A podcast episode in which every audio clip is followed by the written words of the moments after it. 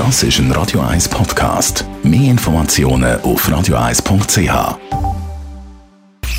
Sprechstunde auf Radio 1. Ja, Montag. Und darum wollen wir gerade mal ein bisschen Gegensteuer geben und etwas Angenehmes äh, uns antun oder über etwas Angenehmes reden. Nämlich über Massagen. Radio 1 Arzt Dr. Merlin Guggenheim, was bringen Massagen?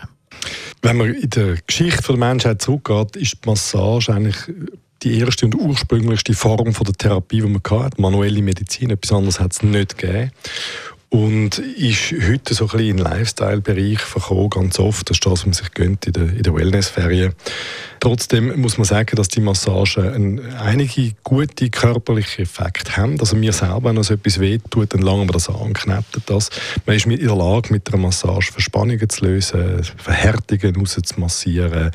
Man kann durch Blutung anregen, selektiv von, von gewissen Regionen. Und was nicht zu unterschätzen ist, man schüttet, das wissen wir durch Anlangen, rasch Glückshormon aus. Also das ist das Oxytocin, was so ein bisschen die menschliche Bindung fördert, aber auch ein Haufen andere Glückshormone werden, Endorphin werden ausgeschüttet im Moment, wo man gut massiert wird. Also Massage tut gut. Man kann auch sagen, oder? Äh, es ist wichtig für den Körper. Es gibt zwei Arten von Studien, die diese Frage versucht haben zu klären. Die eine Gruppe sagt, ja, das bringt etwas langfristig. Es senkt zum Beispiel die Herzfrequenz und den Blutdruck, also tut unsere Herz-Kreislauf-Gesundheit fördern. Und zwar langfristig, wenn man das regelmäßig macht. Und da gibt es andere, die sagen, ja, die Massage ist zwar lässig, aber der Effekt verpufft im Moment, wo die Massage aufhört, kehrt man quasi wieder zum normalen körperlichen Betrieb zurück.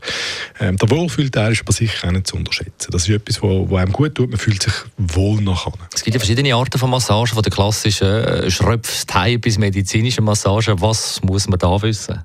Ich glaube, es ist wesentlich, dass man sich in die Hände von jemandem begibt, der ein Massagetherapeut ist, von die ursprünglich, man hat sie früher noch schwedische Massage genannt, die, die, die Massage, die medizinische beherrscht, also weiss, was er macht mit Kneten, Klopfen und Vibrieren.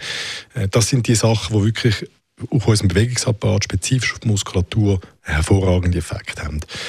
Und dann gibt es einfach Situationen, wo jemand jetzt keine so eine Sport- oder medizinische oder schwedische oder wie man sie nennen will, Massage will, sondern einfach sagt, ich will mich ein bisschen wohlfühlen, ich will, dass man mir Schock auf die Haut tut oder andere Kamelmilch, I don't know.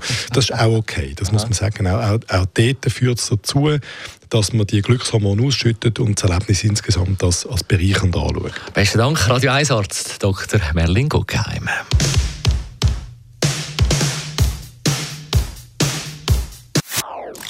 Das ist ein Radio 1 Podcast. Mehr Informationen auf radio1.ch.